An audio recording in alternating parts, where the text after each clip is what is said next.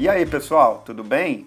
Tá começando o primeiro episódio de 2021 do Curtas Brasileiros, o seu podcast sobre curtas e médias metragens nacionais de todas as épocas. Eu sou o Adriano Garretti, editor do site Cine Festivais, e neste episódio eu conversei com o professor, crítico e cineasta Roberto Cota. Para conversa, o Roberto escolheu três filmes: O Redemoinho, de autoria desconhecida e que apareceu para o mundo em 2010 no YouTube.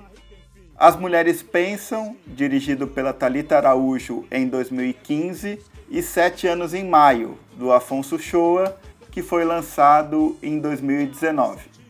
Antes de a gente ir direto para o nosso papo, eu queria convidar vocês a acessarem os Cine Festivais e conhecerem ali a pesquisa Curtas e Médias Brasileiros Incontornáveis 2010-2020.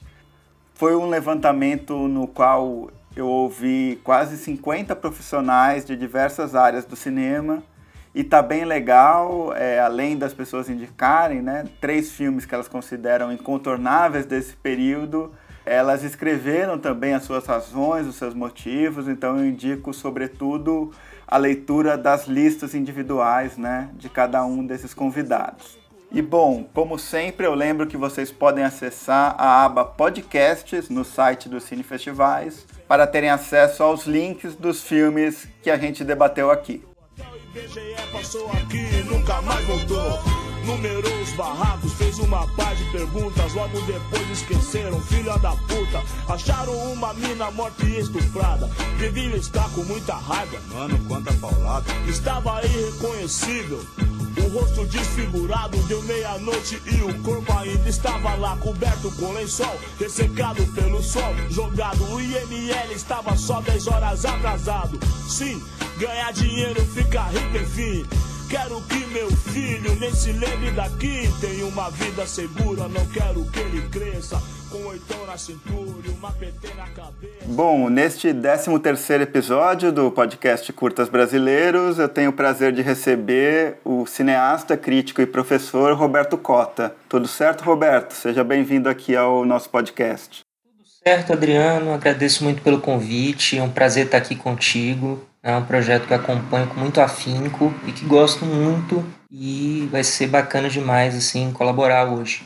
Maravilha, fico feliz.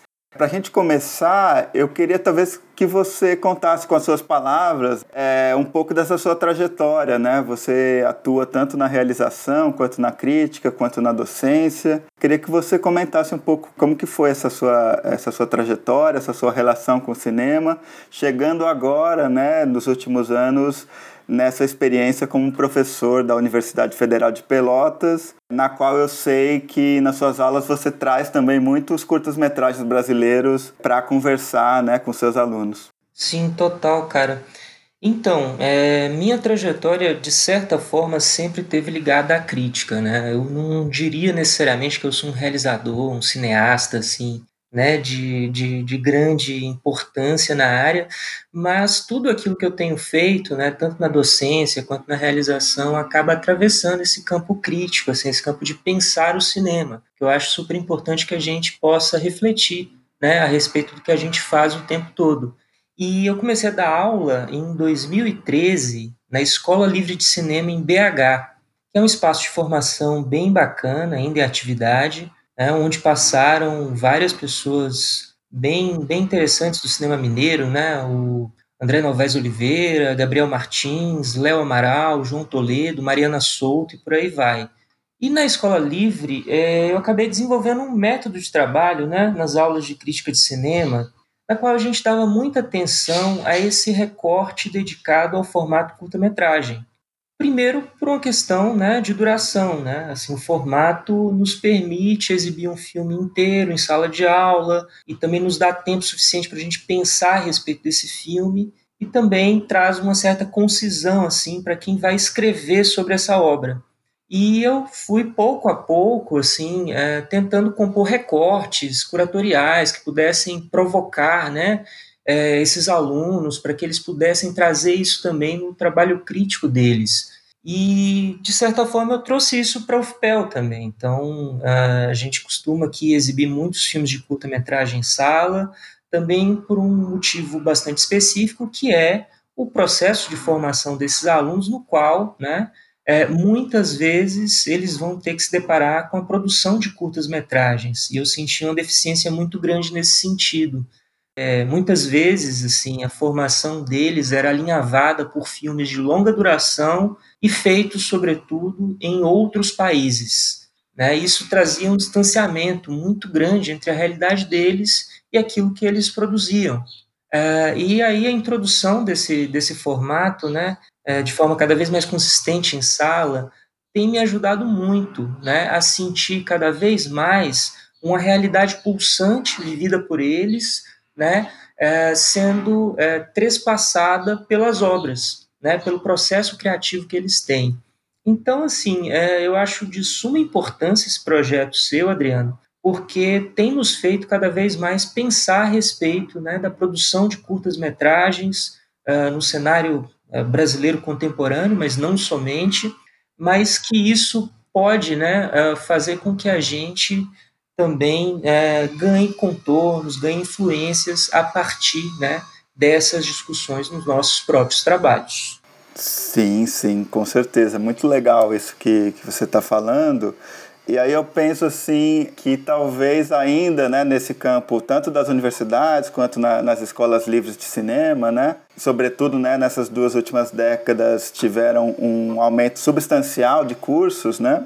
Eu fico pensando que talvez ainda, né, essa abordagem é, tanto do cinema brasileiro quanto, quanto mais propriamente do cinema brasileiro de curta-metragem, né, contemporâneo, talvez seja uma abordagem que ainda dependa muito de iniciativas pontuais, né, particulares, assim. Eu vejo muito isso conversando com alguns alunos seus, por exemplo, na UFPEL, né, e também nesses cursos que eu tenho dado a respeito da produção de curtas-metragens brasileiros contemporâneos, eu vejo que ainda é algo pouco, pouco entranhado assim em uma matriz curricular mais ampla, né? É, mais geral desses cursos e, e imaginário mesmo desses alunos que estão entrando em contato com o cinema. Então acho que isso é importante de destacar também, né? Como muitas vezes iniciativas como essa, né? Tanto aqui do podcast, por exemplo, quanto a, a sua, né? Como professor, como crítico, eu acredito que ainda são exceção, né?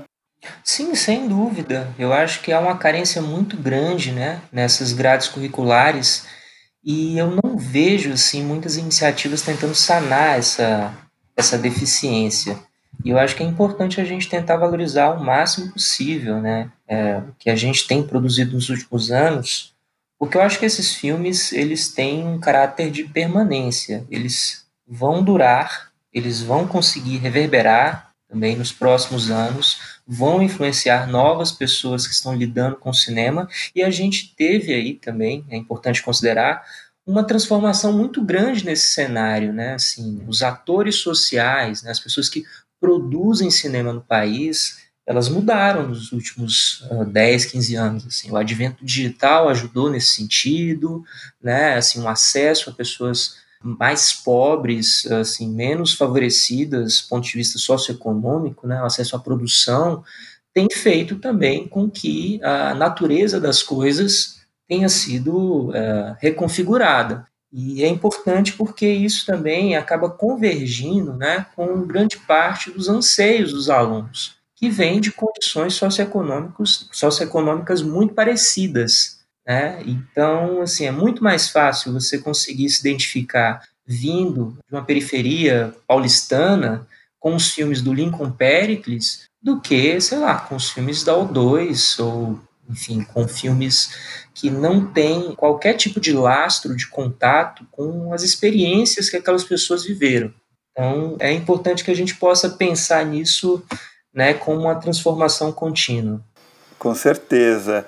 Você disse sobre esse período mais recente, né, da produção brasileira, eu sempre encaro, né, tenho encarado nos meus cursos e também em outras iniciativas esse ano de 2010 como um certo marco, é, até porque foi um pouco a partir dali, né, em que se concretizou efetivamente essa transição, né, da película para o digital, né, que na verdade durou basicamente a primeira década toda do século 21. Mas eu penso, né, por exemplo, tanto em iniciativas como os cursos sobre curtas brasileiros que eu tenho dado, como também na pesquisa né, do, dos curtas e médias metragens brasileiros incontornáveis entre 2010 e 2020, né, eu penso muito nesse período recente né, e na força e nas particularidades que esse período possui.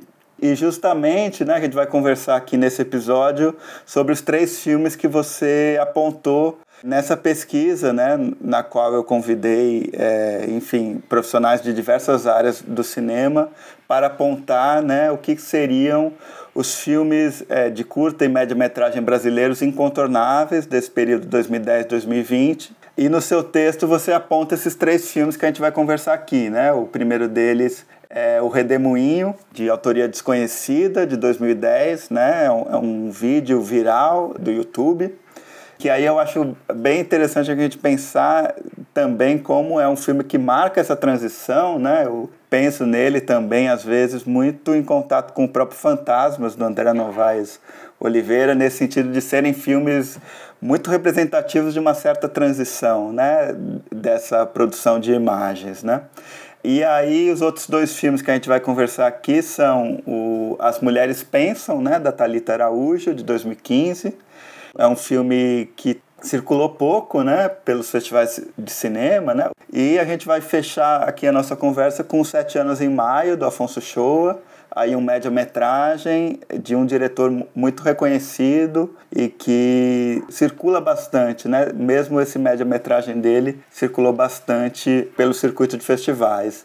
Então, fiz esse preâmbulo um pouco sobre os filmes do episódio para você comentar um pouco, né, essa escolha que é uma escolha que você já tinha feito a priori com esse texto que você me enviou para a pesquisa dos cinefestivais, né?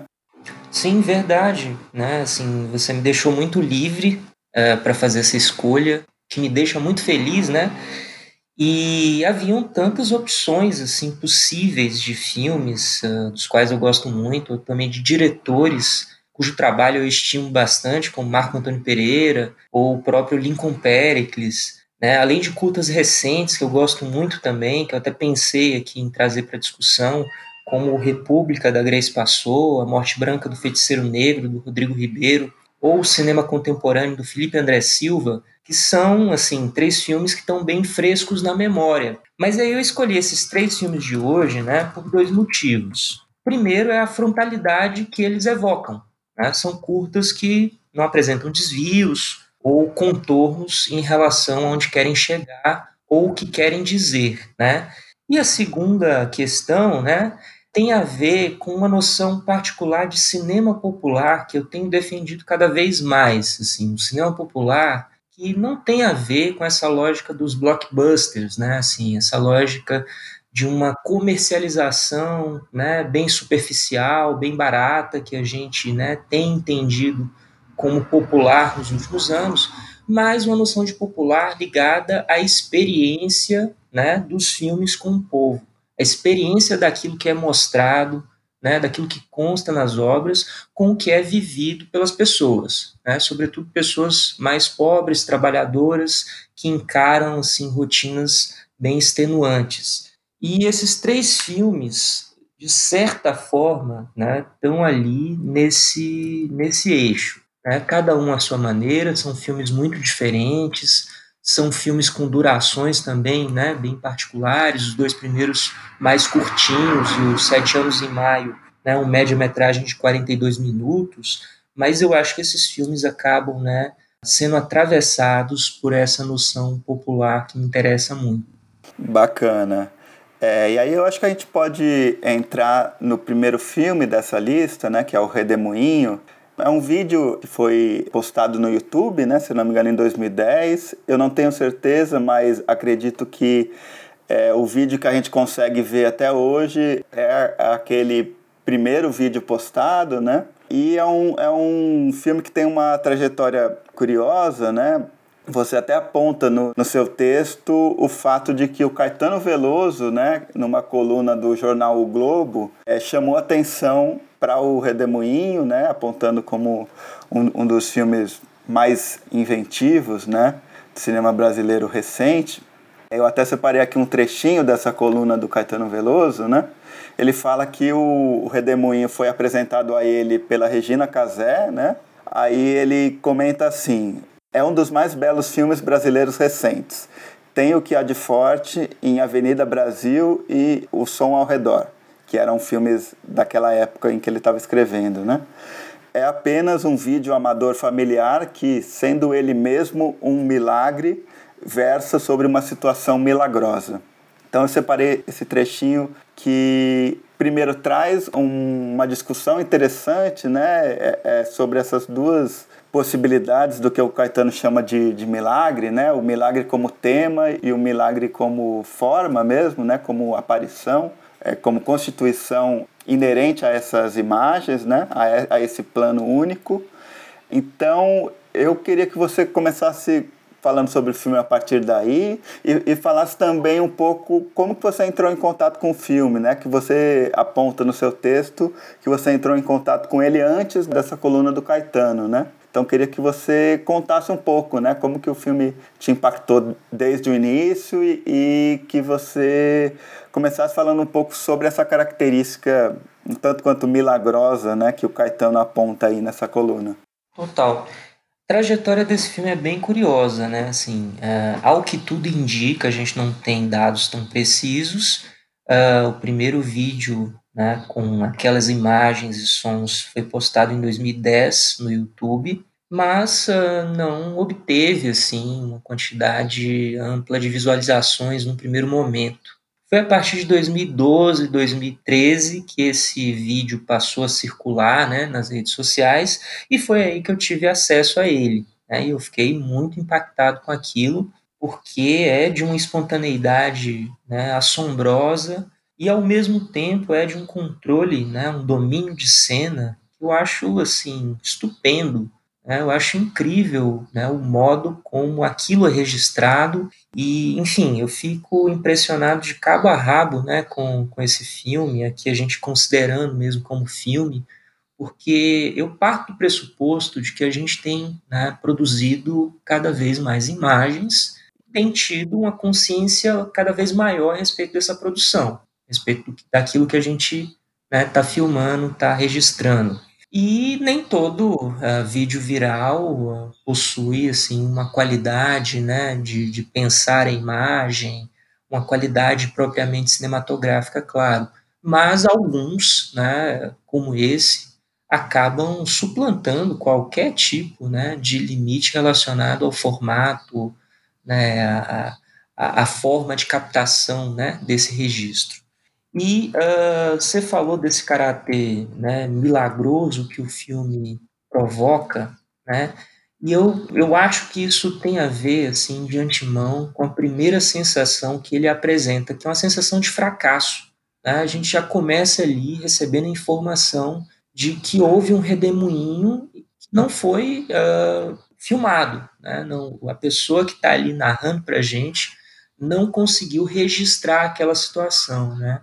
Então há essa sensação de impotência no primeiro momento. Enquanto isso, a gente está vendo ali uns ciscos revoltos pelo ar, uma câmera né, bem trôpega, né, sem, sem uh, conseguir se concentrar num objeto específico. Isso já me chama muita atenção, né, assim, um fenômeno climático que não conseguiu ser registrado, mas que a pessoa que tentou registrá-lo acha que aquilo é muito bonito, muito importante, e a gente não, não tem como confiar, né, naquela, naquela informação.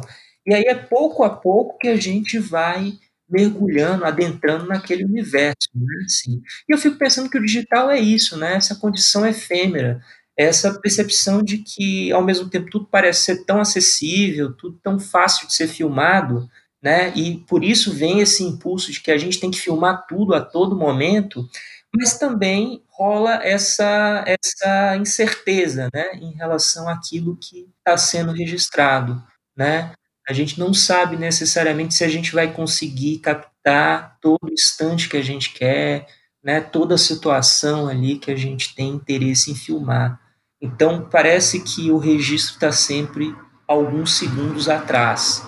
Parece que a, a tentativa, ela ela antecede a, a imponência das imagens, assim. Isso eu acho fabuloso nesse, nesse filme. Você apontou essa, essa ideia de domínio de cena, né? Eu acho que ela vem muito justamente desse personagem central que está ali filmando tudo aquilo ali, né? E que você aponta né, a semelhança física dele, né? E, e mesmo de, um, de uma certa retórica com o Renato Gaúcho, né?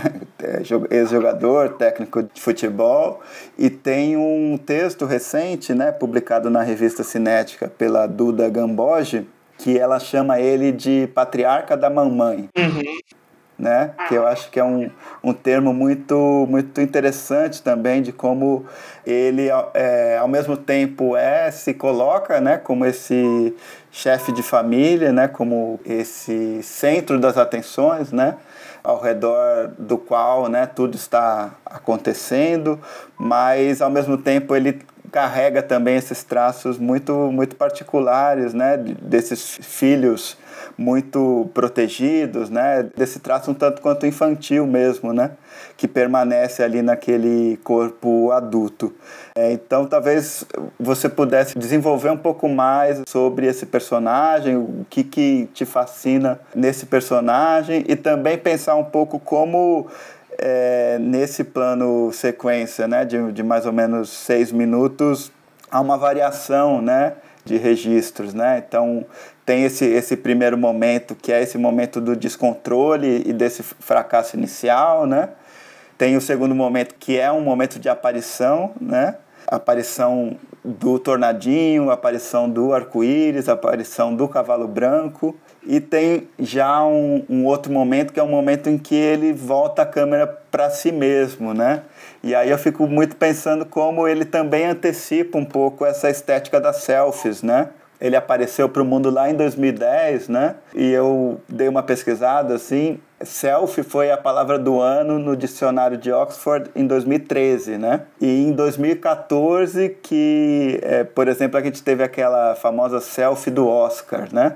Então, de alguma maneira, é, essa ideia, né, de se autorretratar, é, é, tanto, né, imageticamente quanto quanto discursivamente, né? Eu acho que é uma ideia que se torna mais presente depois, né?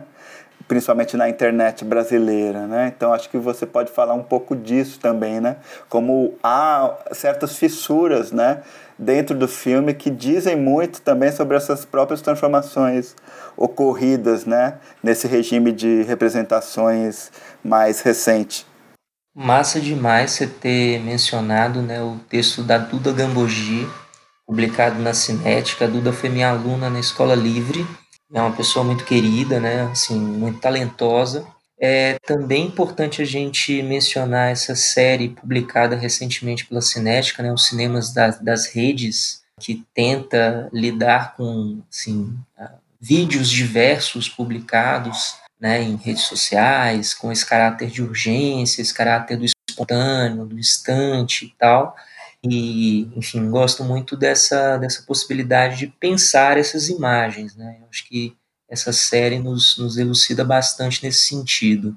Em relação a esse personagem, né, com, com pinta de Renato Gaúcho, né, assim, folclórico, assim, super aparecido em cena, eu acho curioso que depois uh, desse primeiro evento que ele não consegue filmar, ele vai se registrar, né? Ele vai se mostrar, se evidenciar em cena. Né? Assim, ele não conseguiu fazer alguma coisa, então, em contrapartida, o que a gente tem né, em mãos é a autoimagem. E eu acho que esse filme, de certa forma, já traz muito dessa gênese da selfie, né? Dessa condição cada vez mais imanente, cada vez mais presente no cotidiano, da gente se filmar, né? como performar em primeira pessoa diante da câmera. E ali a gente já tem todos os indícios que se tornaram né, mais recorrentes no campo das redes sociais. Né? O cara né, com, com um domínio de cena muito grande, ele sabe como falar, ele é bem eloquente, ele é um cara com uma desenvoltura assim, corpórea muito, muito uh, notável, né? diante da, daquele recorte, daquele recorte de imagem, e isso vai ser, de certa forma, a tônica né, do, do restante ali do filme. Essa abundância de imagens assim que a gente tem produzido né, torna esse, esse trejeito, esses traços, cada vez mais populares. A gente consegue se identificar ali com esse personagem. A gente talvez, se estivesse diante da mesma condição, também né, lançaria a mão de uma auto performance, né, de, uma, de uma imagem que possa contornar ali a perda, contornar ali o evento que não foi registrado. Mas ele é surpreendido né, por esse segundo evento, esse tornadinho que vem logo em seguida. E aí, uma coisa que eu acho muito curiosa nesse filme é a literalidade né, desse, desse cara, desse encenador. Ele vai descrevendo aquilo que a gente está observando mas de uma forma bem particular, né? de uma forma bem orgânica.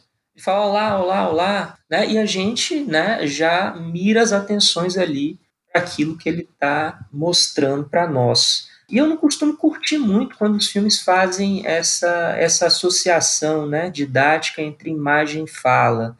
Mas eu acho que aqui a coisa é de outra ordem. Né? Eu acho que o acompanhamento da fala é muito importante, porque não é meramente uh, descritivo né, ele está ali apresentando uma série de traços culturais e também vai é, nos mostrando uma personalidade subjetiva muito marcante. E, e, a mistura de coisas que vão surgindo a partir dessa percepção dele, e a câmera também vai registrando isso, eu acho um troço fabuloso, né? Ele fala, olha, olha lá o arco-íris, é Deus mamãe, né? Olha a onda, olha a onda, cadê nossa prancha? E aí de repente já mostra o cavalo branco e fala isso, olha lá o cavalo branco, né? Assim, são associações num primeiro momento até relativamente dadaístas, mas quando a gente consegue, né, conjugar essas coisas dentro desse desse imaginário dele, isso faz todo sentido, assim, né? É, e é um troço acachapante, porque tem a ver com essa mistura entre religião e, e vida cotidiana, vida profana. Né? Eu acho que o filme, no fim das contas, traz esse, esse traço de forma incontornável, né? assim, como que essa religiosidade ela faz parte né, da formação de muitas pessoas. E não é necessariamente uma, uma religiosidade conservadora ou qualquer coisa do tipo. É uma religiosidade carnal, do dia a dia, sabe? É uma coisa que faz parte, assim, de um imaginário. E aí a gente tem, né, assim, é, esse fascínio dele por aquilo que está sendo filmado, então é o fascínio dele pela própria imagem registrada, eu acho curioso, né, assim, a gente pensar que é um cara aparentemente comum, a gente né, não tem indícios de uma formação mais sistemática no campo do audiovisual, um cara comum filmando, né, e se fascinando pelo cinema, se fascinando por aquilo que ele está registrando, né, e fazendo associações visuais simbólicas muito consistentes, muito consideráveis a partir desse registro, né, e que tem a ver com a visão de mundo dele, né, com essa condição que lhe foi legada. E aí em seguida vem a mãe, né, a imagem da mãe, assim, a matriarca, né, que está praticamente seminua. Já isso sensacional de cara, assim, ele mostra a mãe, a mãe está ali um tanto quanto espontânea no primeiro momento, mas depois fica desconfortável, né, com essa imagem dela, né, registrada sem, né, grandes grandes autorizações. E aí ela começa ali a, a falar de Deus, falar uma série de, né, de, de dizeres bíblicos, orações, por aí vai. E ela faz uh, uma associação entre aquele arco-íris que passou ali e Noé, né? Assim, ela fala que toda vez que a gente vê um arco-íris é Deus, né, dizendo que fez uma aliança com Noé, mostrando essa aliança para gente. E aí já fazendo uma brincadeira infame, é ou Noé, né? Assim. mas, mas eu acho engraçado esse, esse momento da menção a Noé, porque a gente tem ali no mesmo campo da imagem o cavalo branco, né? A gente tem a mãe em primeiro plano, orando, né? Transbordando em transe bíblico, e esse cavalo ali, né, sendo o tempo todo frisado pelo, pelo realizador, e a gente sabe dessa, dessa condição né, mítica ligada a Noé, a salvaguarda dos animais, essa potência da natureza que toma forma e que é maior que o humano e que dificilmente oferece condições de existência para o humano diante da, da grandiosidade da natureza, isso tem tudo a ver com o que o filme está tentando registrar, né? E aí a gente vai sacando também que se trata de uma reunião de família, né? Assim, uma família aparentemente classe média, classe média baixa, bem comum, assim como várias famílias brasileiras. A gente não identifica muito bem a localização. O Caetano lá no texto dele indica que é um, um registro feito em Goiás, mas eu não lembro exatamente de ter esse indício ali no filme e outras pessoas vão também aparecendo ali, sendo registradas por esse, por esse encenador, e cada uma tem uma personalidade específica. E eu, assim, acho importante a gente denotar isso, porque eu acho um gesto né, muito consistente, né, muito significativo nesse filme. É, em geral, cada vez mais no cenário brasileiro contemporâneo, eu tenho percebido uma construção chapada de personagens, personagens né, que uh, são feitos muitas vezes para habitarem um determinado filme, mas uh, sem qualquer tipo de traço né, próximo a, a, uma existência cotidiana, mais palpável do que de fato é vivido por outras pessoas, e personagens muitas vezes representando uma tônica de grupo, né, uma tônica indistinta, uma tônica que não não nos oferece uma vazão à subjetividade, né? Assim, isso está presente numa série de filmes, mas eu trago até um anteparo ao, ao Redemoinho, que é o Divino Amor, do Gabriel Mascaro, quando ali eu vejo ali é, é, determinadas confecções a respeito dessa religiosidade contemporânea que tem tomado forma né, nesse, nesse Brasil cada vez mais conservador, mas aquilo funcionando como um adereço, né, assim,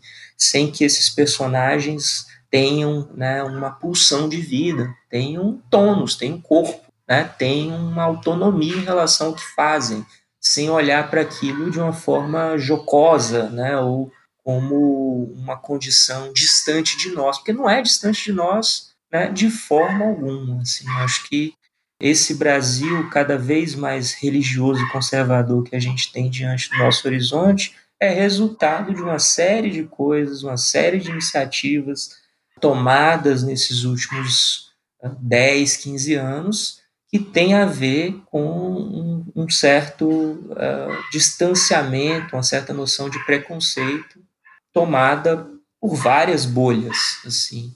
Se a gente for pensar, por exemplo, assim, quem está lá na porta da cadeia tentando oferecer, né, uma possibilidade de vida para, enfim, quem passou vários anos encarcerado, em geral, é a igreja evangélica.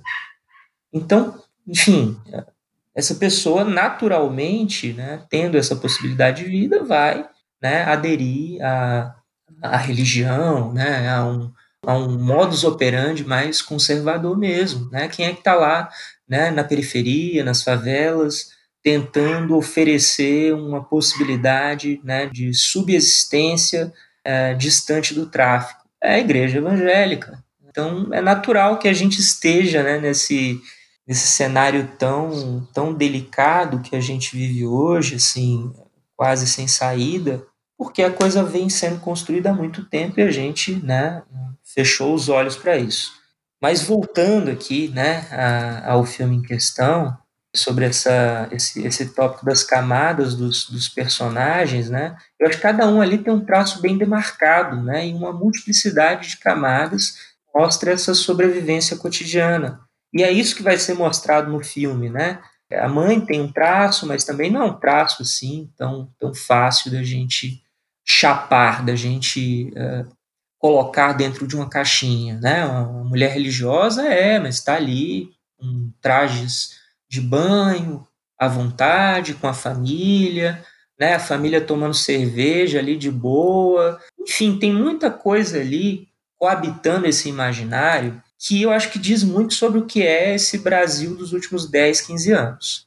E aí o cineasta depois vai transitando por espaços, né, mostrando ali a família, mostrando essa, essa zona de convivência, né, conduzindo sua câmera, e de repente ele coloca a câmera de forma estática, num lugar que a gente não sabe direito o que, que é, e aí ele vai reposi se reposicionar diante dela. No primeiro momento ali, ele deita numa, numa rede ao lado da companheira e ele deixa essa câmera ali meio torta, meio desequilibrada.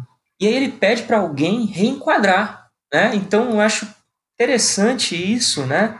Porque é um, um, certo gesto de consciência a respeito da imagem, a respeito daquilo que ele quer mostrar para nós. É um gesto de direção, é um gesto de alguém tentando afirmar, tentando concretizar sua mise-en-scène, e isso vai ganhar uma nova condição quando a imagem é reenquadrada. E aí a gente vê esse personagem ali com sua companheira, ela também falando coisas uh, ligadas à convivência né, com, com os demais familiares. E de repente também a gente tem um cara com um escola nas mãos, um louvor tocando no carro ao mesmo tempo. Então essa mistura eu acho muito coerente, assim, muito patente de um, de um Brasil que a gente observa assim na carne.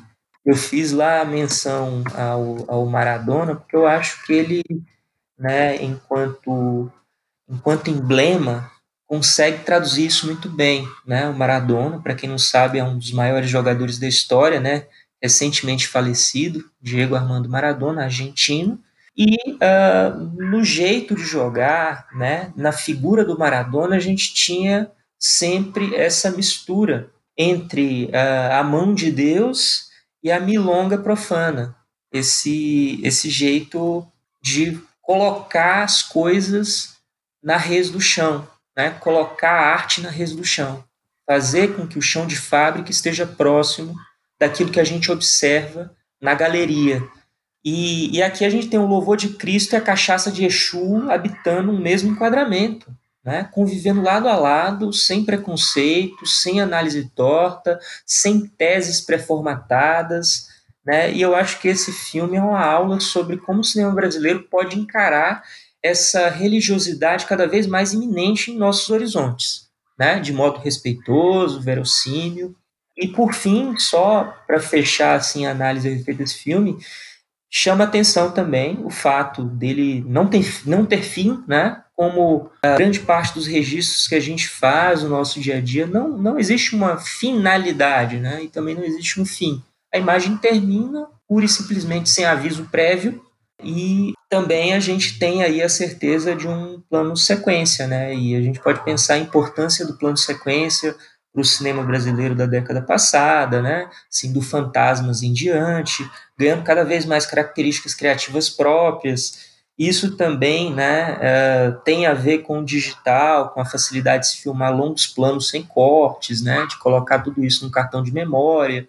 Na película, né, essa possibilidade era um pouco mais, mais delicada, mais complicada e também que esse plano sequência traz esse registro de uma espontaneidade, né? um registro mais próximo àquele que a gente observa né? nesse, nesse modo de se filmar cotidiano. Sim, com certeza. E você falou desse final do filme, não tanto quanto abrupto, né?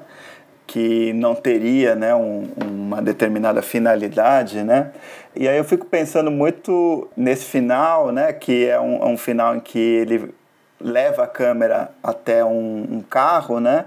E nesse carro está uma criança, né? E a, a gente termina com esse plano dessa criança, né? E se a gente viajar um pouco, né, a gente pode pensar que de alguma maneira está ali também um certo tipo de transição, né, de uma estética, né, de youtuber que na verdade a gente já já tinha passado por uma transição no momento em que ele coloca a câmera para retratar né, a si mesmo, né? Então acho que é um filme que talvez ele retrate duas transições ali. Primeiro uma transição para uma estética da selfie e do youtuber e uma segunda transição nesse final, se a gente talvez exagerasse um pouco, né? Pode ser um, uma transição para essa nova geração, né? Que talvez seja aí uma transição para um outro tipo de estética ainda, né, que talvez a gente pode apontar como a estética do, do TikTok, por exemplo, né, ou dos stories. Então, só dando uma viajada aqui que eu acho que, o, que o filme permite, né. É, e uma outra coisa que eu acho importante, só para a gente fechar o redemoinho, está de novo relacionada a essa ideia do domínio, né, e eu acho que está muito relacionado também ao orgulho que esse personagem tem por estar realizando aquelas imagens e principalmente por ter captado né, aquele, aquele tornadinho. Né? Então, de algum modo, a gente começa com ele lamentando aquele fracasso, né? Mas é, logo na sequência há um outro tipo de aparição, né? Que são todas essas aparições que a gente falou, né? Do redemoinho, do arco-íris, do cavalo branco. E aí eu, eu acho muito doido, por exemplo, como o cavalo branco é efetivamente, né, no filme ele é uma, uma aparição, né? Eu acho que tudo isso é uma aparição, mas, mas me, me toca profundamente essa coisa do, do cavalo, porque o cavalo desaparece do filme, né? E a gente efetivamente crê, né, que, que ele esteve por ali só naquele momento. E eu acho que é um personagem muito orgulhoso e, e, se nota isso muito nessas repetidas vezes em que ele fala, né? As pessoas perguntam se ele, se ele captou, ou seja, se ele captou essa aparição, se ele captou aquele algo é, único, né? Que, que não volta mais, que esteve ali por poucos segundos, né? E ele sempre fala tá tudo gravado, né? E eu acho isso muito forte também, né? Como de algum modo, é um filme que está captando algo que efetivamente é muito único, né? Que, e, e, que não volta e que ele, né, esse personagem, né, nessa altivez que ele tem, ele se orgulha muito, né, de, de ter conseguido gravar tudo aquilo ali, né? Ele não consegue gravar o redemoinho efetivamente, né? Mas as rebarbas do milagre, a gente pode dizer assim, estão ali captadas, né? E ele se orgulha muito de ter captado. É, então, acho que se você quiser comentar algo para a gente fechar o Redemoinho. Eu acho essa brisa muito boa, como diriam meus alunos. Eu quero acreditar que aquele cavalo é um milagre, né? assim, que, que realmente é um elemento que brota no momento específico em que a câmera está apontada para aquele lugar e que de repente já não não está mais ali um milagre da natureza também. Então eu, eu gosto de acreditar uh, nisso. Eu gosto de acreditar que aquele cavalo é algo realmente de uma ordem divina, né, assim, transcendental, que está ali justamente para dialogar com aqueles outros elementos também transitórios, né, o arco-íris, os dois tornados, enfim, as águas se movendo naquele momento daquele jeito. Eu acho que isso, né, assim, pensando de uma forma bem, talvez distoante em relação aos interesses do registro, mas eu acho que isso, né, acaba, né, enquanto construção, nos, nos dando essa, essa dimensão grandiosa. E você falou sobre, sobre, essa, sobre esse orgulho, né, do, do encenador, né, do personagem que está ali o tempo todo em foco. Eu também acho interessante a gente pensar né, nessa autoconfiança produzida pelo milagre, produzida pela grandiosidade daquelas imagens. É a partir do momento em que deixa de ser um fracasso o registro e passa a ser né, a evidência de um evento né, deslumbrante, esse personagem vai ganhando confiança e vai deixando né, a imagem tomar forma, tomar corpo e durar. Né? A imagem dura também pela, pela vontade né, de lidar interpretativamente com ela. A partir do momento em que a gente tem o desfecho daquele evento né, climático, e aí passa-se a analisar aquilo né, de uma forma bem orgânica, a gente tem esse personagem ganhando confiança, tendo a certeza de que filmou realmente algo de uma ordem sobrenatural. E eu acho que o cinema produz esse fascínio, o cinema produz essa possibilidade da gente transbordar, da gente né, querer fazer mais filmes. Eu acho que esse é um filme que dá vontade na gente de fazer mais filmes. Né? Então, eu acho que é um gesto educativo também muito contundente.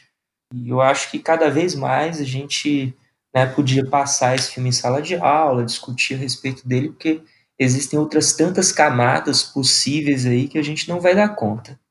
Com certeza. Pensando agora nos três filmes, né, que como você disse no início são filmes bem diferentes, né? Mas eu queria apontar talvez uma ideia que, que, faça com que eles se conectem ou se distanciem também, que é uma ideia do lar, né? Uma ideia de casa, né?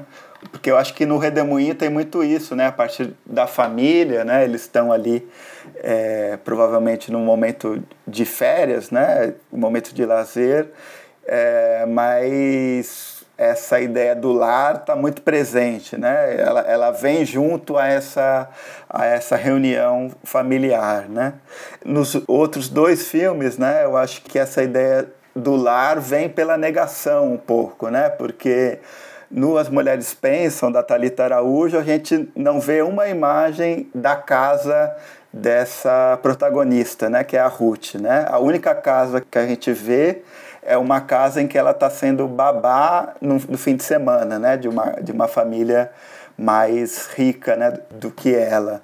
E no caso dos Sete Anos em Maio, do Afonso, o Rafael ele foi é, ele sofreu toda essa violência policial narrada no filme quando ele estava voltando para casa, né? Então é uma interdição dessa possibilidade de retorno a esse lar, né? E a partir desse momento que se desenvolve, né, todo esse périplo que esse personagem tem e que o filme de alguma maneira ele vai ele vai querer contar, né, de diferentes maneiras, né? Ele ele de alguma forma está querendo achar a forma mais justa né, de se contar esses acontecimentos que aconteceram na vida do, do Rafael, né?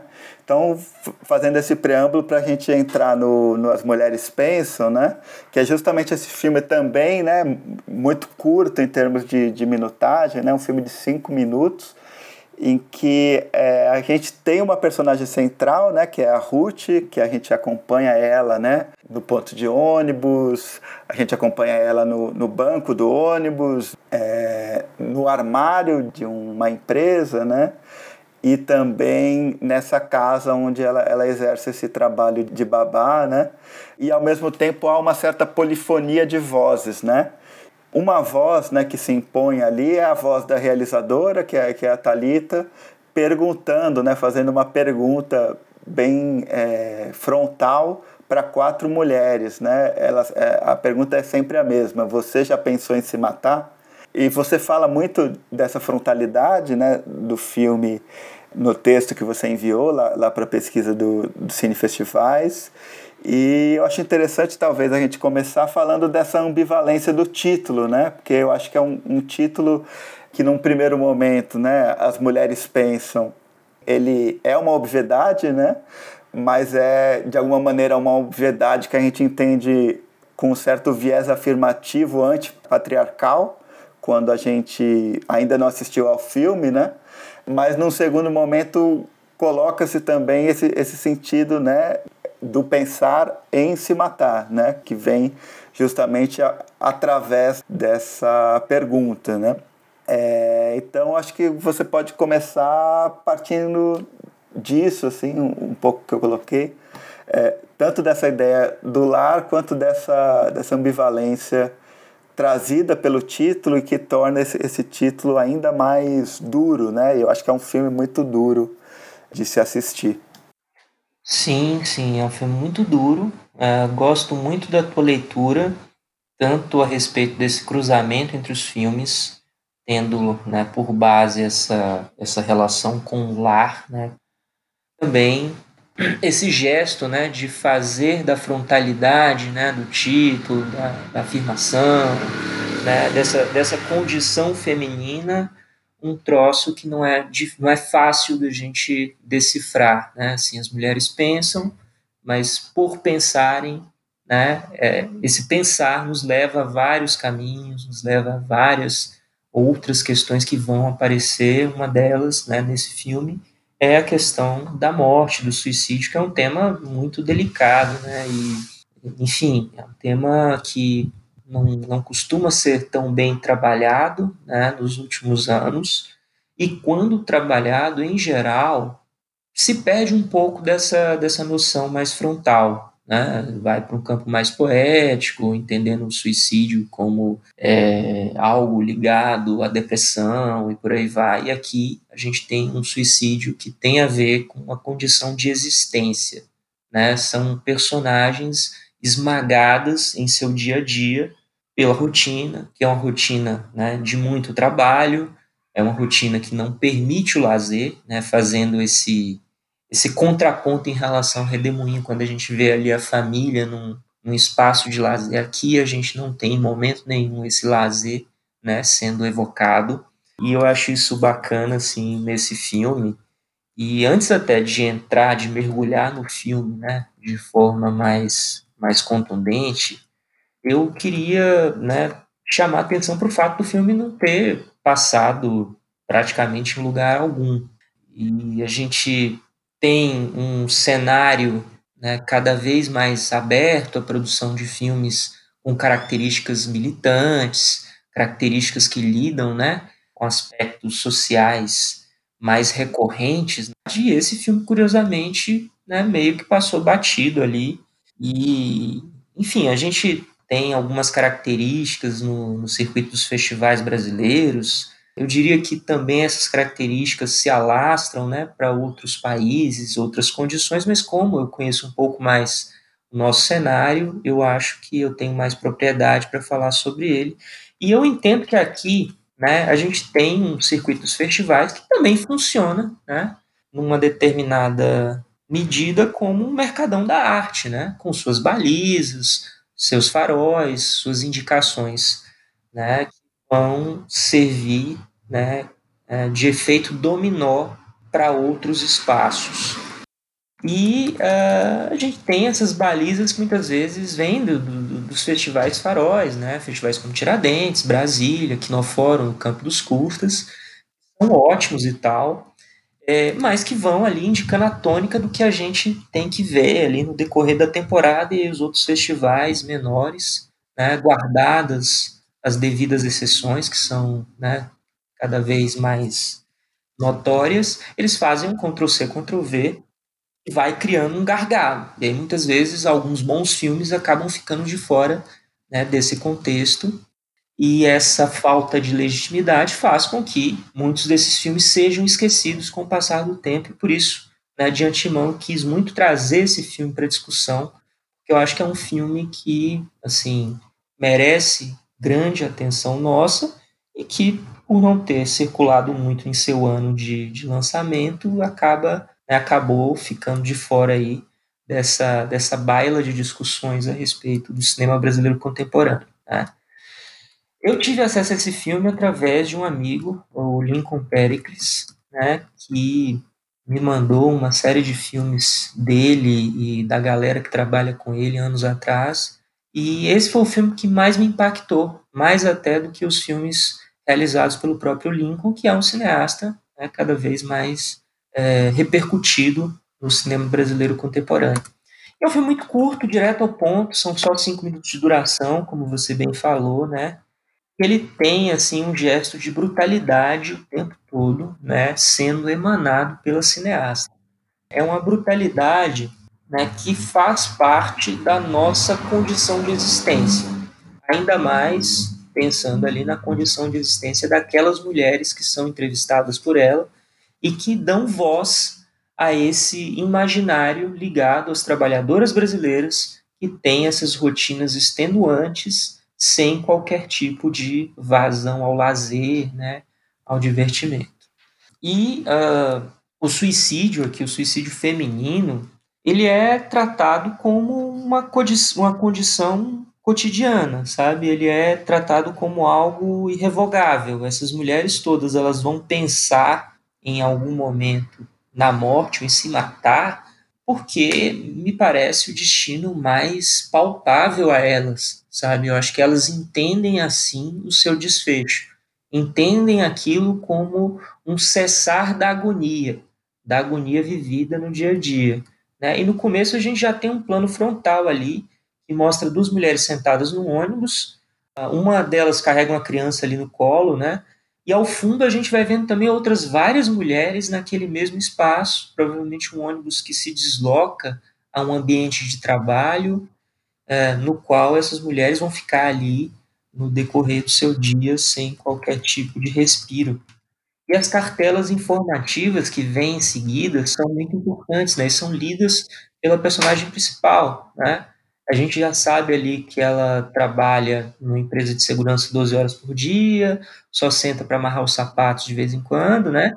E vez ou outra ainda trabalha no final de semana como babá, né? Ou seja, de uma rotina uh, ah, 24 por 7, né? Assim, não tem qualquer tipo de versão ali nesse, nesse dia a dia da personagem.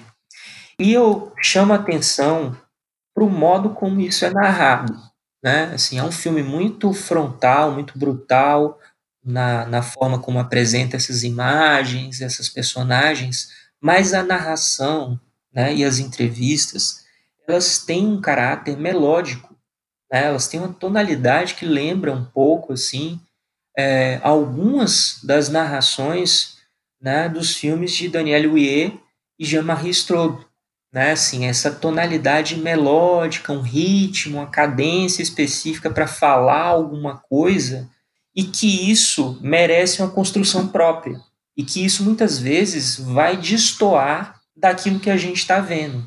É uma possibilidade de fabular a respeito desse imaginário que nos é ofertada pela cineasta e uma forma de confronto também, né? Assim, é uma performatização da voz mas é uma performatização muito diferente ali da que a gente tem observado nas redes sociais, das Instagramers, YouTubers e por aí vai, que uh, tem um jeito de falar para câmera específico, um jeito que parece ser espontâneo e natural, mas não é. Né? Então há essa confrontação ali estabelecida pelo próprio filme no modo como as cartelas são literalmente narradas pela personagem. Então aqui a gente tem uma poesia crua das imagens e uma poesia melódica da fala se misturando e criando tensões o tempo todo. E em seguida o filme vai contrastar isso, né? Assim, logo no começo a gente também já tem um certo estranhamento a partir do momento em que as personagens estão lá no ônibus mexendo a boca, conversando entre elas e a gente não ouve absolutamente nada, nem assim um, um sonzinho ambiente, né, que vai é, nos aclimatar em relação ao espaço, nada, é um silêncio absoluto.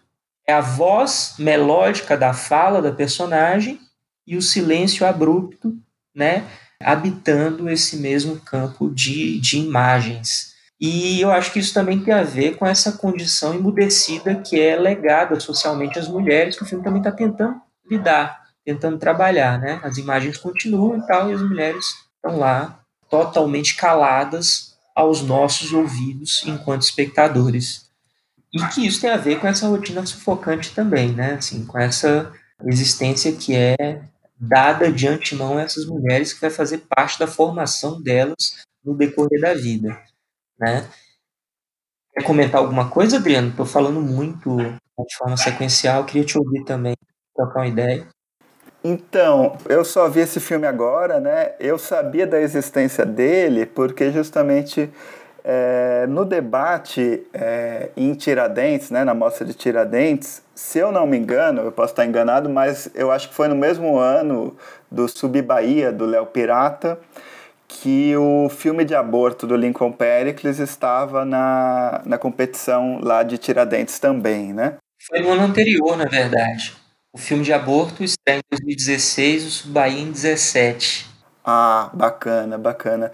Eu fiz essa relação porque eu lembrei que justamente no debate lá em Tiradentes perguntou-se, né, a respeito a respeito dessa questão das mulheres formularem, né, as suas próprias questões, as suas próprias imagens, né? E se eu não me engano, foi citado, né, esse filme da Talita mas que já tinha sido feito anteriormente e que não recebeu essa atenção, né? É, então eu acho curioso isso, como um filme que talvez naquele momento poderia gerar muitos dos debates que também foram gerados depois ali no, no filme de aborto, com, com uma outra abordagem e tal, mas, mas que não foram gerados justamente por, porque esse filme não circulou, né? E aí eu acho que é interessante pontuar, né, que eu acho que o, o circuito de festivais mudou bastante, ou, ou pelo menos né, os, os tipos de abordagem, é, os tipos de, de temas que estão sendo mais aceitos vamos dizer assim, nesse circuito de, de, de festivais, eu acho que, que, são diferentes do que eram em 2015, por exemplo. Né? Eu acho que a gente viu, principalmente nesses últimos anos, uma certa transformação né, em, em curadorias, justamente com essa intenção tanto né, de, de haver uma maior representatividade, quanto também de trazer né, diferentes modos de, de representação e de enunciação para os filmes que são exibidos nesse circuito. Né? Então, acho bem importante isso que, que você traz, né, do filme ter circulado muito pouco, mas eu fico com um certo e se, né, pensando um pouco como né, que esse filme seria recebido no circuito nos dias de hoje. Talvez fosse recebido ainda com muita fricção, né? com um tanto de recusa ainda, né? mas eu acho que, que talvez fosse uma recusa em um outro lugar né, do que foi essa recusa tão uníssona né, em 2015. E aí também eu fico pensando nesse final do filme, né, que é um filme que ele está trazendo, né, ele, ele aponta, né, essa categoria das mulheres já no seu título, e é um filme que propõe essa polifonia de vozes, né? E eu acho bem interessante como é um filme que vai jogar, né, com um certo imaginário histórico feminista, né? Sobretudo é, nesse, nesse último gesto dele, né? Em que é o gesto que a personagem da diretora, da Talita, pergunta para a mãe dela, né? Se ela já pensou em se matar. E a resposta da mãe é: já pensei sim foi aí que eu virei mulher, né? Então, de alguma maneira, né, se lá em, em Simone de, de Beauvoir ela fala não se nasce mulher, torna-se, né? Aqui a, a mãe da Talita, a personagem da, da mãe da Talita está dizendo, né, que torna-se mulher no exato momento em que se pensa isso, né? E, e, e no exato momento em que essa, essa brutalidade da vida torna-se mais evidente, né? E nesse exato momento também tem é, essa, esse choro dessa criança, né? Então, esse som né, que você falou, que muitas vezes é um, é um som que a gente não escuta absolutamente nada, né? Além da narração melódica, né?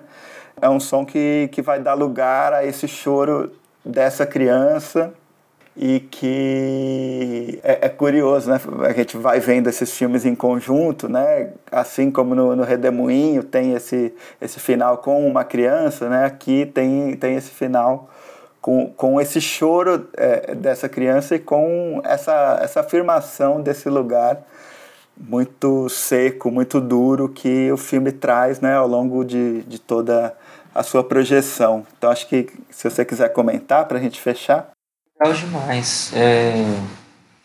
Enfim, é... você trouxe essa lembrança né, do Festival de Tiradentes de 2016, o debate acerca do filme de aborto, né, que é protagonizado pela Talita, dirigido pelo Lincoln Pericles. E eu lembro bem mesmo do, do Lincoln ter mencionado esse filme no debate, quando questionado a respeito do lugar de fala dele para discutir o aborto. Eu acho que muitas pessoas acabaram recebendo aquele filme de uma forma muito literal, quando na verdade eu acho que ele está assim discutindo outras questões ligadas ao abuso trabalhista, e, enfim, uma ordem mais pungente até do que a questão do aborto ali. E aí ele trouxe esse pensamento, né, quando questionado a respeito da participação da Talita no filme, que escreve o roteiro junto com ele.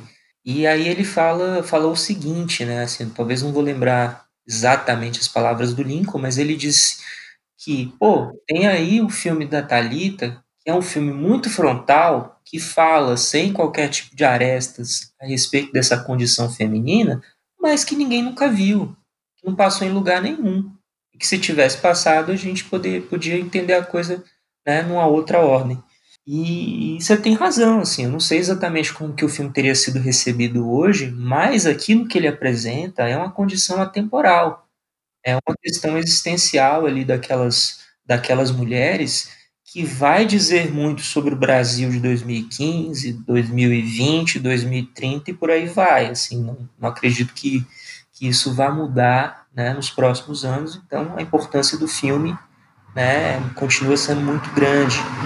E eu costumo né, trazer um pensamento da Conceição Evaristo, que é uma escritora da qual gosto muito mesmo, que eu acho que tem a ver com isso. Conceição Evaristo é alguém que vem de uma origem muito pobre, mulher preta, né, assim, periférica, cujas histórias, cujas narrativas, de certa forma, lidam né, com essa experiência de uma mulher negra, periférica e por aí vai, e que ela fala o seguinte: não quer dizer que uh, um escritor, um determinado né, é, realizador branco não possa falar sobre um filme feito por pessoas, ou sobre um tema ligado a pessoas negras, uma experiência ligada a pessoas negras, ou que um homem possa falar a respeito né, de uma experiência feminina. Não quer dizer que não possa. Né? A questão é que a sensibilidade vai ser muito diferente, isso é natural né, assim, e que vai ganhar contornos próprios. E que isso muitas vezes vai nos trazer gradações e que essas gradações vão nos indicar caminhos interpretativos. Eu concordo demais com ela, não quer dizer né, que o fato do filme de aborto lidar com a temática né, eminentemente ligada ao universo feminino, que ele uh, vai ser entendido de uma forma literal e que isso por si só basta, porque Lincoln, enquanto homem, não poderia estar fazendo aquele filme, porque eu acho que isso né, lida de uma forma delicada com o cerceamento né, criativo. Acho que a gente pode né, lidar com empatia de várias formas. É, tem um exercício que eu faço nas aulas de roteiro, que é você escrever um diário colocando né, na experiência de vida de outra pessoa que não tem nada a ver contigo, que eu acho bem interessante nesse sentido, que uh, nos traz uma percepção de empatia, né? Da gente olhar para o outro e tentar, né, a partir desse olhar, sentir minimamente aquilo que o outro sente. É claro que a gente não vai viver aquela experiência, é claro que a gente não vai ter propriedade suficiente, né, para lidar com aquilo que a pessoa está vivendo, mas já é um primeiro caminho para a gente se colocar, né, na condição de outras pessoas distantes de nós ponto de vista socioeconômico, de gênero, por aí vai. E, e para essa mesma aula eu costumo trazer um trecho de um livro da Marguerite Yourcenar, escritora belga, é um livro chamado Memórias de Adriano, né, seu xará, que não é exatamente você nem né, o Adriano Imperador do, do Flamengo, Adriano Imperador, né, imperador de Roma lá do século II, e a Margarite se, se coloca né, é, como o próprio Adriano escrevendo a respeito né, de suas experiências. E a gente ali mergulha naquilo, mesmo entendendo que impossivelmente aquilo tenha sido escrito pelo próprio Adriano. Eu acho que muitas chaves podem ser pensadas a respeito disso, né? Eu acho que apenas uma fagulha, né, é lançada sobre o todo, mas é que eu acho que a gente pode pensar, né, para além desses checklists que muitas vezes a gente acaba impondo né, a realizadores e realizadoras quando vão lidar com temáticas que não parecem ser necessariamente afins às suas experiências. E aqui no caso da Talita, a gente nem consegue né, criar esse distanciamento, ser uma mulher falando sobre essa essa condição, essa experiência, essa visão de mundo, e a gente tem aqui o cruzamento, mais uma vez, essa questão do coletivo e do individual ali sendo né, confrontada por um filme, né, como já havia mencionado lá no caso do Redemoinho. Aqui a gente tem algo parecido, a gente tem um coletivo de mulheres expondo o seu pensamento e falando um pouco sobre esse todo, mas também de uma forma bem particular, de uma forma né, subjetiva, fazendo com que aquelas experiências vividas por cada uma delas possa ser materializada também como forma de identificação por outras mulheres. E isso, conjugado no filme, pode também né, é, impulsionar várias interpretações, várias relações com o que é relatado né, por cada experiência. E eu acho isso também muito fabuloso. Com certeza. É, você falou aí, né, de como o, as mulheres pensam é um filme atemporal, né, que, que talvez se ele fosse apresentado hoje nos festivais a percepção não mudaria muito e se ele fosse apresentado 10, 20 anos depois, né, também não mudaria porque ele está falando de algo que é muito estruturante, né, é, tanto da sociedade brasileira quanto da sociedade capitalista em geral, né. É, e aí eu acho que esse é um gancho bom para a gente entrar nos Sete Anos em Maio, né, do Afonso Shoa, que é um média que ele realizou em 2019 que me parece que é muito também um filme atemporal, assim, é um filme que está falando sobre uma certa condição do, do Estado brasileiro mesmo, né? A partir, né? dessa aproximação com o Rafael dos Santos Rocha, que é esse personagem central do filme. O Rafael é um amigo, né, do, do Afonso Shoa, né? Eles se conheceram em Contagem, né? E me parece que os filmes do Afonso, né, pensando essa questão de aproximações com a diferença, né? Essas possibilidades de empatia também, como você colocou, né? Me parece que os filmes do Afonso Shoa, né, é, lidam muito com essa possibilidade de aproximação, visto que, né, o, o Afonso, apesar, né, de vir muitas vezes da mesma cidade, do mesmo bairro, né, ele pertence a um, a um lugar social diferente, né, por ter feito universidade, por ser um cineasta, etc, né, e acho que os filmes dele trazem diferentes tentativas, né, se a gente for pegar A Vizinhança do Tigre, o Arábia e os Sete Anos em Maio, são diferentes tentativas de se aproximar de subjetividades desses jovens que estão habitando ali esse ambiente de contagem, né? E, enfim, da, da região, né? No Arábia é algo mais ficcional e, e mais abrangente em termos espaciais, né? E aí eu, para começar essa conversa sobre o, o filme do Afonso com você, eu queria trazer uma, uma parte do relato do Rafael no filme, né? Em que ele comenta o momento que ele foi preso, né? Junto com mais quatro pessoas, quando ele trabalhava em um desmanche.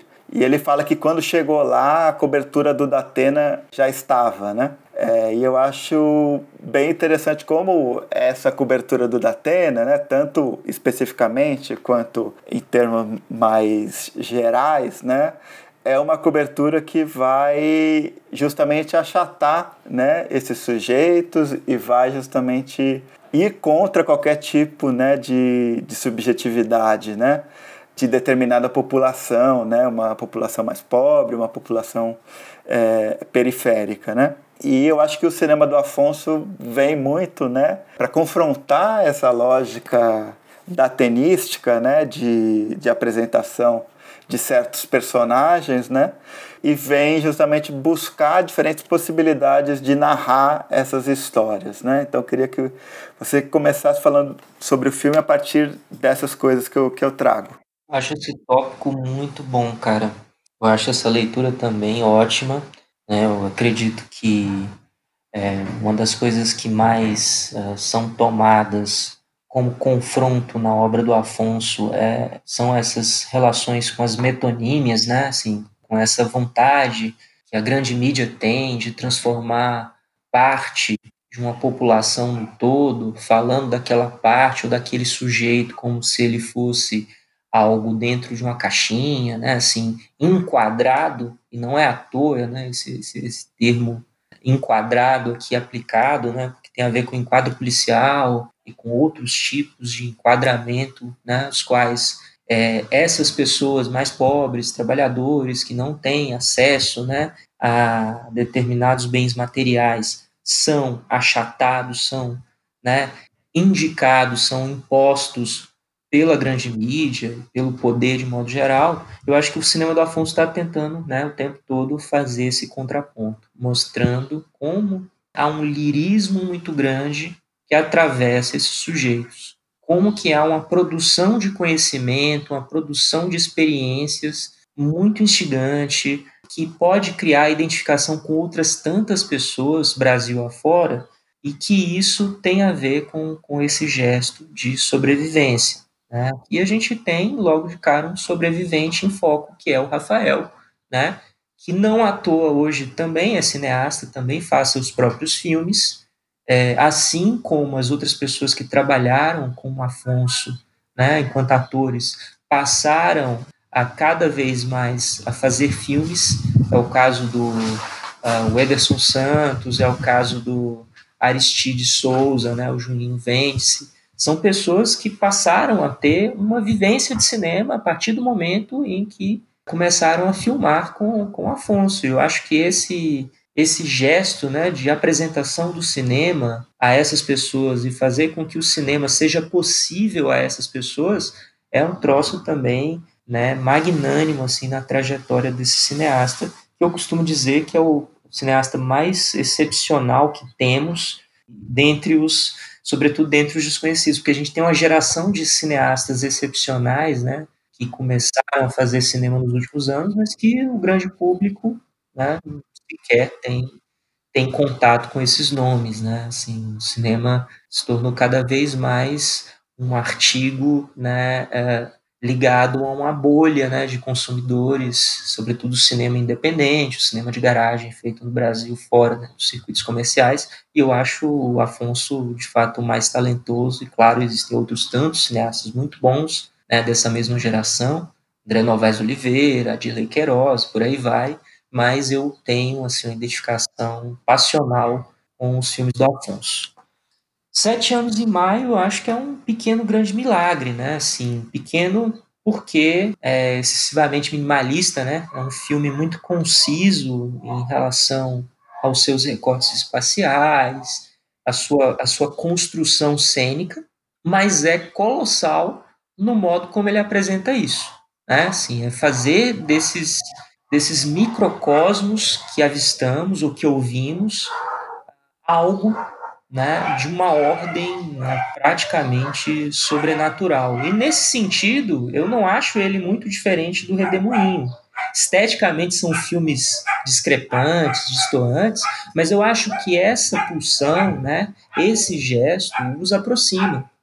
Né? São filmes que partem de situações aparentemente minimalistas para fazer delas, através do modo como aquilo é registrado, algo grandioso. E uh, os sete anos ele tem ali, né, digamos assim, três partes né, possivelmente identificáveis. Né? A primeira começa com esse homem na estrada, e aí não tem como a gente pensar nessa imagem sem citar a música dos Racionais, né? Um homem na estrada. O homem na estrada recomeça sua vida, sua finalidade, a sua liberdade, que foi perdida, subtraída. Então aqui, logo de cara, a gente já tem né, um protagonista cuja liberdade, tempos atrás, foi cessada de forma abrupta, cruel, e ele vai ter que conviver com isso, bem ou mal, para o resto da vida. Esses lastros de morte farão parte ali né, da sua existência. E dessa estrada a gente já né, tem ali, nessa primeira parte, como forma de conjugação, né, esse mesmo homem sendo abordado de forma violenta num lugar ermo, né, assim, uma espécie de terreno baldio rodeado de chamas, e rola uma encenação assim de um abuso policial eu acho muito emblemática, sobretudo porque ela não é feita por policiais, ela é feita por pessoas aparentemente parecidas com esse cara que está sendo ali né, violentado. E isso já nos tira do eixo de antemão, né? Assim, a gente já vai sacando que se trata de uma encenação de algo que foi vivido, uma encenação que nunca vai conseguir recompor a experiência do momento real, mas que esse trauma ele precisa de certa forma ser revivido, porque é, é uma forma daquilo chegar a pessoas que não vivenciaram aquilo, talvez nunca, e provavelmente nunca vão vivenciar essa experiência, né? Não são pessoas pobres, negras, né, periféricas, que a qualquer momento podem ser abordadas por essa força né, policial abusiva, e também faz com que outras pessoas que já passaram por situações semelhantes possam se identificar com esse trauma, possam é, entender nessa encenação uma espécie de ombro amigo, uma espécie de companheirismo, né? uma espécie de alguém que possa ali compartilhar com eles dessa, dessa vivência tortuosa. Enfim, é, essas pessoas que estão ali encenando né, com, com o Rafael nunca foram policiais e nunca serão policiais, não adianta. Por mais que elas né, demonstrem ali, encenem ali um comportamento abusivo, nunca vai ser algo da mesma dimensão, do mesmo tamanho, do mesmo poder trazido por essa, por essa força policial. Isso vai nos dando uma série de outras camadas, né? A gente vai entendendo ali que o Rafael é um trabalhador, impedido de chegar em casa, né, de que isso aconteceu há sete anos atrás, mas que isso ainda traz marcas incontornáveis né, para ele. Enfim, e aí, logo em seguida, a gente já tem uma segunda parte do filme, que é a mais duradoura, né? Assim, pensando nos atos clássicos, né, os quais a gente costuma consumir no cinema, né, que também são três na maioria dos filmes, aqui a gente tem uma certa transfiguração das durações, né? O primeiro ato ele tem uma duração né, bem concisa, o segundo ato uma, uma duração maior e o terceiro ato também uma dura, assim como o primeiro uma duração menor, o que nos associa, né, esse classicismo do cinema, mas esse classicismo aqui, ele é revertido à naturalidade, revertido a um imaginário que parte do trabalhador. E aí, esse segundo ato, que é um pouco maior que eu mencionei, ele é composto por um relato, um relato, né, com uma câmera encarando, né, o personagem do Rafael, o Rafael né, mostrando através da sua fala o que ele viveu, e a gente vai ali mergulhar no seu imaginário, no imaginário que ele nos oferece. É claro que aquilo poderia ter sido filmado de uma série de outras formas, mas a escolha por um plano que dura aproximadamente 17 minutos, concentrado na imagem do Rafael, é muito, é muito significativa. Assim. É uma escolha que nos diz que devemos ouvir o Rafael. E a gente só vai entender minimamente o que ele viveu através de seu relato, através dele próprio compartilhando suas experiências. E essas experiências vão ali, né, a partir desse, desse dia, desse abuso e de tudo aquilo que, que tem a ver com a trajetória seguinte, né, com a estrada que o Rafael percorreu desde o momento em que ele sofreu um abuso policial na porta de casa. E é curioso também né, a não curiosa a não interrupção desse relato por outro motivo. Assim, quem que estaria ouvindo esse relato? A gente fica se perguntando o tempo todo. Né? Porque o Rafael não está olhando para a câmera, ele está olhando pra, na diagonal ali para o extracampo. Então, existe ali uma forma de interlocução com alguém. A gente fica imaginando, ah, o cineasta, enfim, quem que seria esse alguém que está ali, não é necessariamente o espectador. E esse alguém só poderia ser outro trabalhador para não interrompê-lo, né? Só poderia ser outra pessoa que viveu, que experimentou, né, coisas parecidas, que estaria ali ouvindo ele de forma respeitosa. E isso é muito interessante.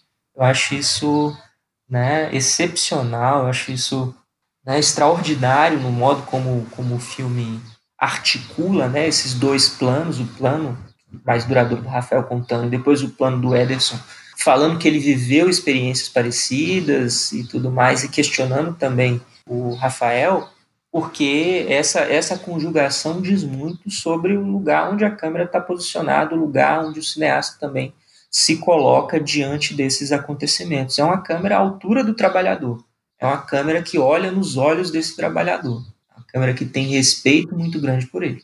Né? E, esse, e, essa partilha de experiências à beira do fogo, essa coisa ancestral, né? Essa relação com a noite também é bem bacana no filme, né? Assim, o filme ele se lança nesse nesse terreno inaudito, né? A gente está ali ouvindo esse relato, a gente vai projetando no nosso imaginário o que foi vivido pelo Rafael nesses sete anos, mas a gente nunca vai saber ao certo, vai conseguir saber a dimensão dessa experiência para ele, porque a gente não viveu. Não adianta mostrar isso com outros atores, com outras pessoas que não, não estão ali dentro de um, de um mesmo contexto que é o dele, porque isso nunca vai dar conta da dimensão dessas experiências. Enfim, essa frontalidade se vem no primeiro momento dessa reencenação né, vivida por pessoas de um mesmo contexto, ela em seguida vem né, de um relato né, sem cortes, sem imagens que soem como adorno, sem nenhuma construção sonora michuruca que vai aclimatar né, a emoção do personagem. Não, vem né, de maneira bem, bem crua por parte do próprio Rafael e depois em consonância com, com o que é dito pelo, pelo Ederson. E eu citei lá no texto para os cinefestivais a associação né, desse relato do Rafael com o canto do urutau, que é um pássaro noturno, né, que sai voando de galho em galho sem ser visto, né, assim, é um, é um pássaro que está ali, né, entoando o seu grito, mas que ninguém saca, né, como ele é, ninguém está vendo, né, de onde vem esse grito. Eu acho que é algo parecido aqui, esses personagens invisibilizados que o Afonso constrói, eles são uma espécie de urutau, né, eles são esses esses homens né, errantes que têm que lidar né, com experiências bastante tortuosas, que são esmagadoras, que vão né, fazer com que a rotina deles seja algo inabitável e por isso eles têm que ficar o tempo todo transitando. Isso acontece lá no Arábia, aqui também, por um outro viés, nos Sete Anos em Maio. E depois a gente tem uma terceira parte né, no filme, que é composta por aquela por aquele jogo, né, aquela encenação do vivo e do morto, né, que é uma brincadeira muito comum. Né? Eu cresci numa periferia de cidade pequena, né, de uma cidade de 20 mil habitantes no interior da Bahia, e brincava daquilo. Então acredito que parte das vivências sejam semelhantes às do, do Afonso e das outras pessoas que ali estão, que moram né, numa região periférica ali do, do Nacional em Contagem uma cidade bem grande, uma cidade um milhão de habitantes praticamente. E me senti muito identificado com aquilo também, né? Com aquela brincadeira, assim, essa, esse poder de decisão e esse abuso que essa que essa brincadeira simbolicamente apresenta, né? Alguém decidido, decidindo quem vive e quem morre no jogo. Né? E no jogo da vida ali a gente tem um policial, né, encenando esse lugar do poder, né, falando ali é, indicando ali quais que são os caminhos que cada um ali deve tomar, né? E, e aí as pessoas vão saindo né, do jogo, vão morrendo, né? Quando não executam a ação exata indicada pelo policial. E no final das contas, o Rafael ali resiste àquilo, o policial fala morto, morto, morto, e ele continua em pé. Eu acho que isso né, traduz de forma muito categórica os anseios do filme desse personagem, que é um sobrevivente e que é alguém que uh, se mantém vivo mesmo quando o poder o quer morto.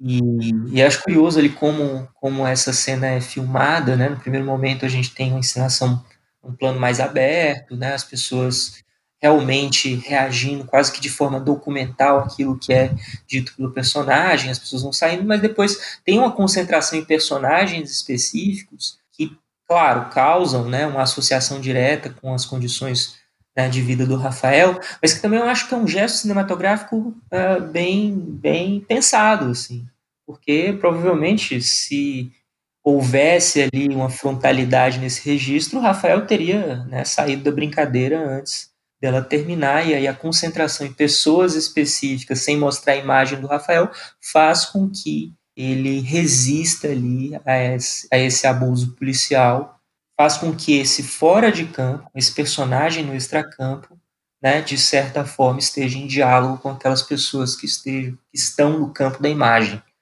Enfim, acho que é isso, né? Assim, você falou lá do, do grito, do choro, né, da criança no final que vai, né, é, interromper o silêncio que as mulheres pensam. Aqui a gente tem esse relato também como uma forma de grito, uma forma né, de se fazer valer diante da invisibilidade de uma determinada pessoa. Com certeza. E aí eu lembro muito de uma passagem do relato do Rafael, né, em que ele já está conversando ali com o Ederson e eles se perguntam, né? Será que eles lembram dos nossos rostos? Eles falam muito provavelmente não, né? Mas aí o Rafael fala que não consegue esquecer, né, o rosto da, daqueles policiais e que se ele esquecesse seria uma vitória dos policiais, né? E uma vitória do poder de um modo geral, né? Eu acho que o filme ele traz essas diferentes possibilidades de não esquecer, né? E eu acho que, que, de certo modo, vai de encontro justamente a isso que, que tanto querem, né? Que essas pessoas é, façam, né? Que elas esqueçam e muitas vezes essa possibilidade nem é, é, dada, né? Porque justamente há uma, um índice né, de criminalidade, um índice de, de apagamento histórico, né? É, de, de pessoas periféricas no Brasil de, de um modo geral, né, que justamente tende, né, tudo tende a esse esquecimento, né, e o que o, o, o Rafael faz e que o gesto do filme nos leva a fazer é justamente é não esquecer, né, e não esquecer a partir dessas possibilidades também, né, de reimaginar, né, é, essas essas situações muito violadoras, né, de direitos básicos e de alguma maneira é, essas possibilidades de reimaginar é que que fazem efetivamente que essa vitória não seja dada para a polícia, para o Estado, para a sociedade patriarcal, racista, etc. Né? Pelo menos num nível simbólico.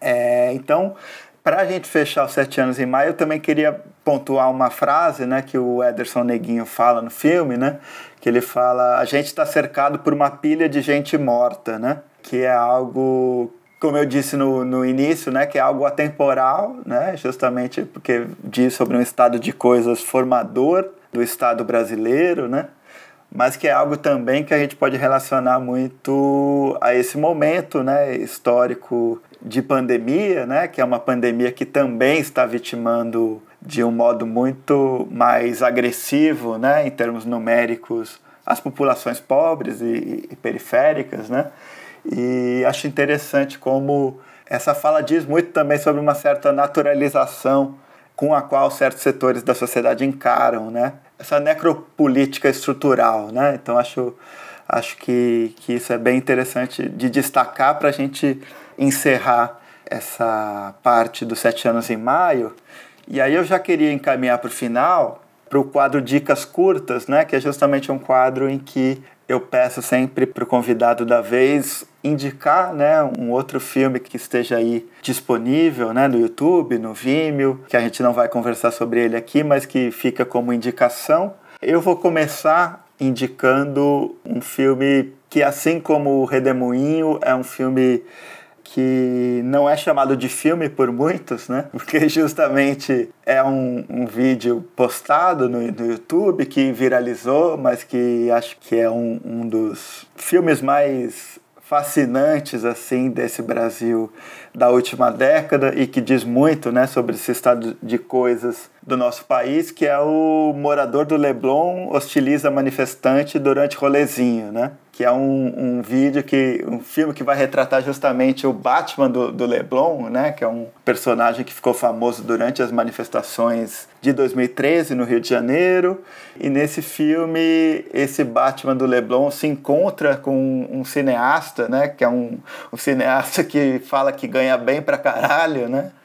E, e é um, um, também um único plano sequência sensacional, assim, com um embate entre esse Batman e esse cineasta, uma participação especial de uma equipe de jornalismo francês, tem também a participação de uma senhora muito conservadora, preocupada com a invasão do comunismo no Brasil, né? Tem a questão da Copa do Mundo, do PT, é, do fascismo, enfim, eu acho que é um suco de Brasil que está lá, né? E que pode, pode ser encontrado ainda no YouTube, né? Inclusive foi o Theo Duarte que, que subiu de volta esse vídeo lá no YouTube e eu acho que é, é bem importante a gente pensar também a, a fragilidade né, desses relatos, né, que de uma hora para outra, por exemplo, o redemoinho pode desaparecer também do YouTube.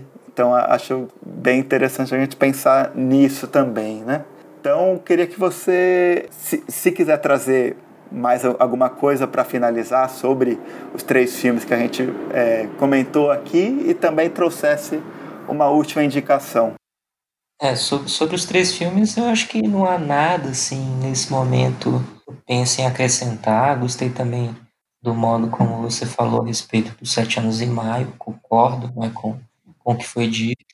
Eu lembro que esse do, do rolezinho, o Léo Bonfim mencionou na pesquisa dos cinefestivais, né, escreveu um pouco sobre ele lá, que é também um vídeo muito, muito fabuloso, e, e que realmente né, traduz uh, esse Brasil que a gente tem vivido nos últimos anos.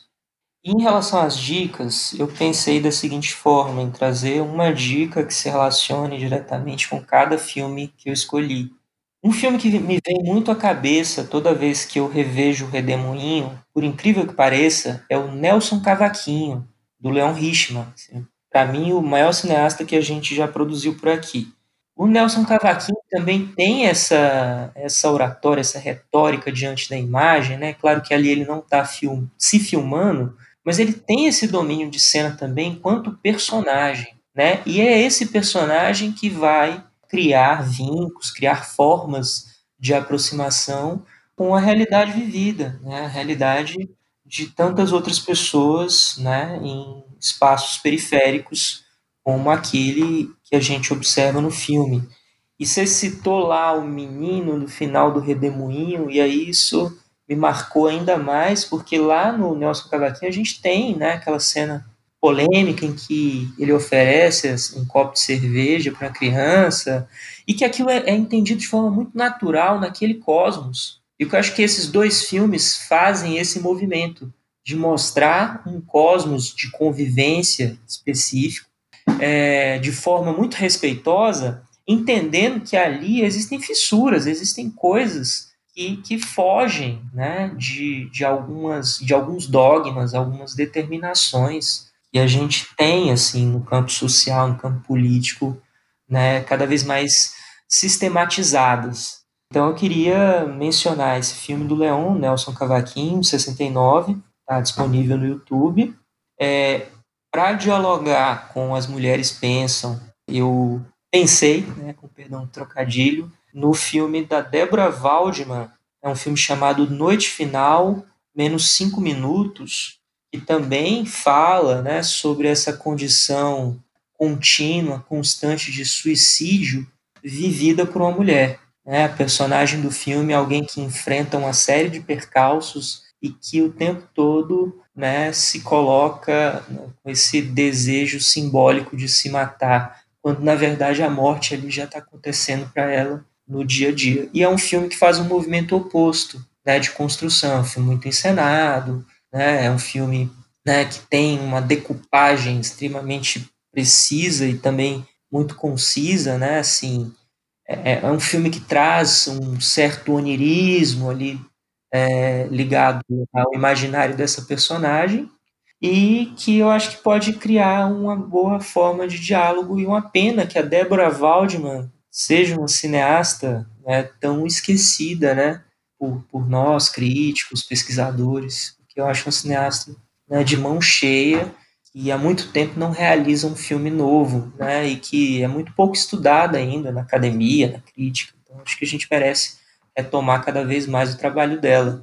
E por fim, né, naturalmente, para dialogar com Sete Anos em Maio, eu queria né, citar o enquadro do Lincoln Pericles. Mais cedo você falou que o Afonso seria esse cineasta, né, cujo gesto traria uma confrontação ao datenismo, né, a esse achatamento das subjetividades periféricas.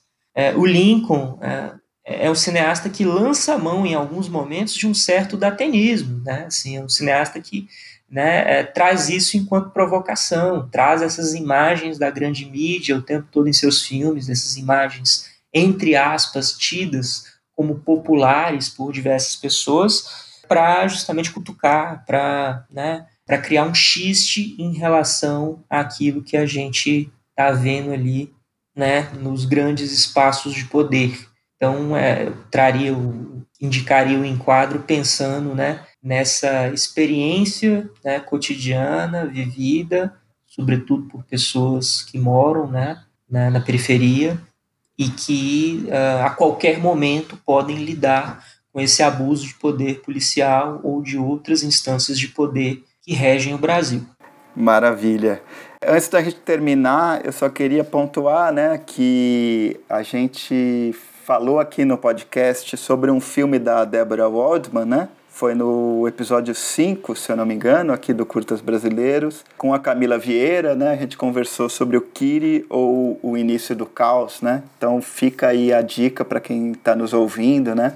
E quer conhecer um pouco mais, né? Sobre o trabalho da Deborah Waldman, que é justamente, como você colocou, uma cineasta das mais interessantes, inventivas do cinema brasileiro nos anos 90 e que há muito tempo né, não lança um trabalho especificamente voltado ao cinema, né?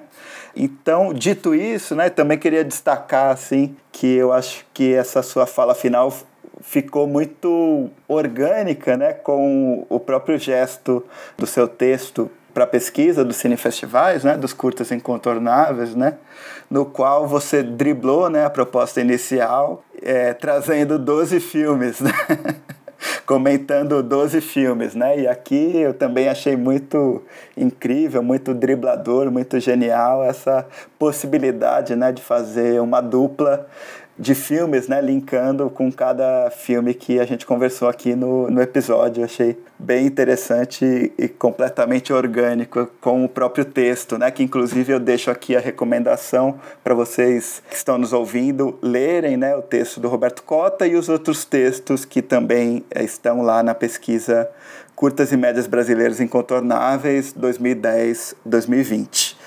Então acho que é isso, Roberto. Queria te agradecer demais e deixar aí um espaço para você fazer as suas considerações finais. Só queria te agradecer, Adriano. Valeu mesmo assim pelo, pelo espaço, pela conversa, né, pela troca. Eu acho esse trabalho que você tem feito, né, dedicado aos curtas brasileiros, um troço, né, esplendoroso e espero que você continue né, com esse projeto por um longo período e vou estar tá aí sempre à disposição para ouvir, para trocar. E mando um abraço aí para os ouvintes. E me coloco à disposição para conversar com quem quer que seja a respeito dos filmes ou até de outras coisas ligadas ao cinema brasileiro de curta-metragem.